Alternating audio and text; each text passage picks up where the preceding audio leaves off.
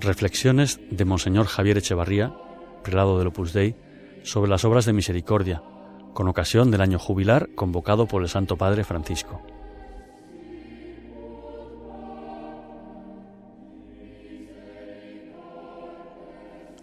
Nos detenemos hoy en dos obras de misericordia materiales, dar de comer al hambriento y dar de beber al sediento.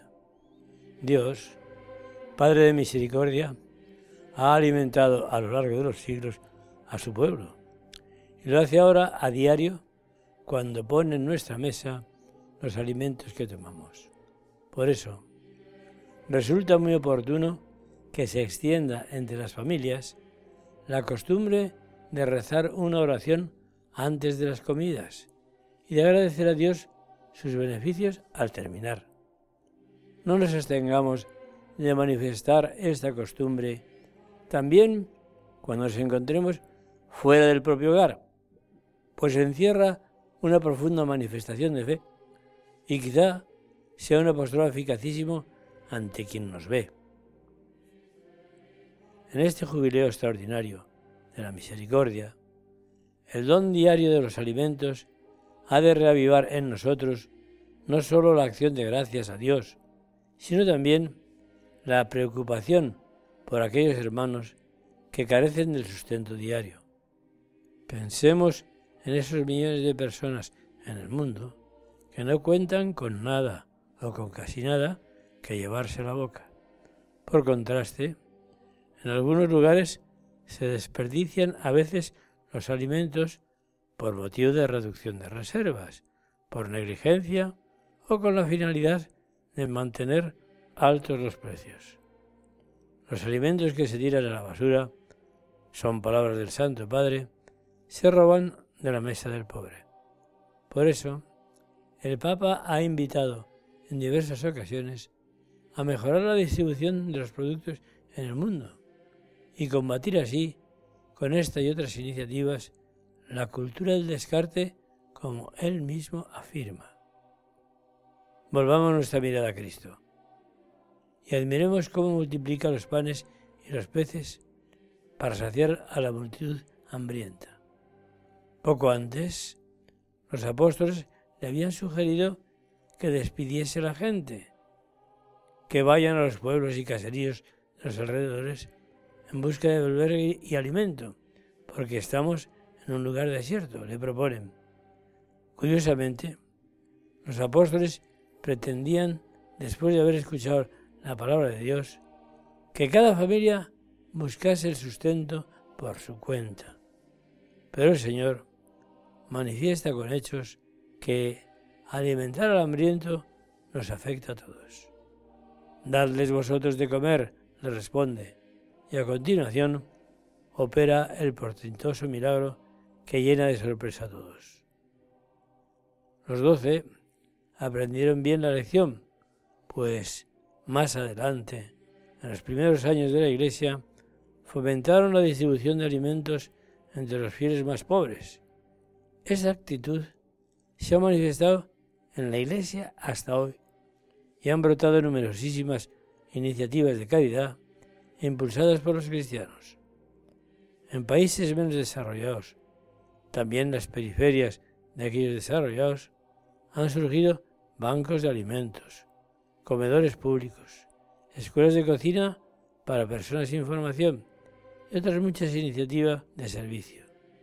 No nos conformemos con admirar esas iniciativas, al menos recemos para que sean muy eficaces y pongamos nuestra mano si estamos en condiciones de hacerlo.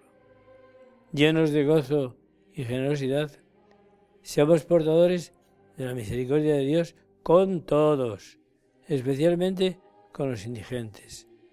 Las posibilidades, muy variadas, nos faltarán si practicamos la caridad, por ejemplo, dedicar un tiempo periódicamente en organizaciones de solidaridad, implicarse en esa misma tarea también como ocupación profesional, aportar ayudas económicas a esas iniciativas, trabajar para modificar las leyes que impiden un comercio justo de los alimentos, evitar el derroche de comida en la propia casa, etc. Deben resonar en nuestras almas las palabras de Jesucristo. Tuve hambre y me disteis de comer. Tuve sed y me disteis de beber. Preguntémonos, ¿qué puedo hacer yo? ¿Cómo animo a los demás? Jesús, que es dador de vida, no solamente repartió los panes y los peces en una colilla de Galilea, sino que, cuando llegó el momento sublime de la última cena, debemos distribuir el pan convertido en su cuerpo y el vino convertido en su sangre. Si en alguna ocasión encontramos excusas para no empeñarnos en obras de caridad, o si el egoísmo nos inclina a apartar la vista de quienes carecen del mínimo necesario, si derrochamos dinero en nuestros gastos, o si pensamos que el hambre es un tema demasiado complejo para afrontarlo personalmente, miremos más fijamente a Cristo Eucaristía. Él, suma justicia, se ha ofrecido como alimento y se ha dado completamente.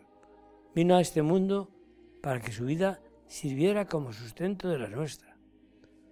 Su generosidad nos otorga vigor y su, muerte nos devuelve la vida.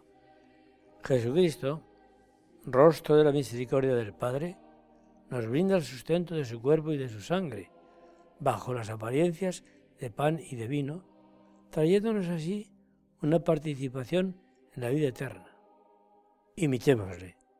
Nosotros no podemos llegar a ese extremo de entrega, pero sí contamos con la capacidad de dar de comer y de beber a los miembros del cuerpo místico de Cristo, invitándoles a acercarse a la Eucaristía y también a otras ayudas materiales.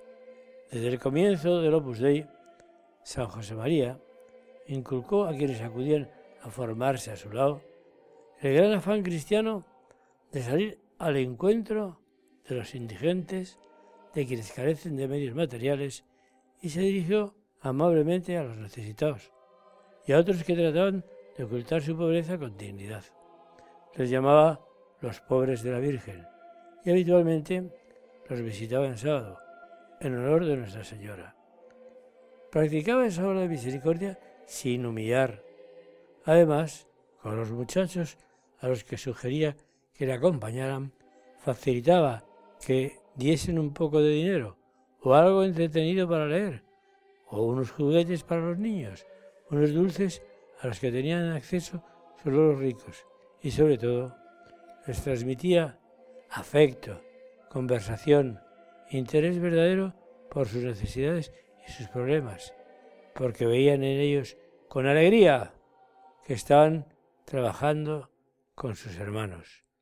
Ocasiones similares podrán repetirse a diario en las vidas de cada uno y de cada una. Podemos pedir a San José María que nos ayude a identificarlas y a seguir su ejemplo de servicio, de caridad, que es cariño verdadero.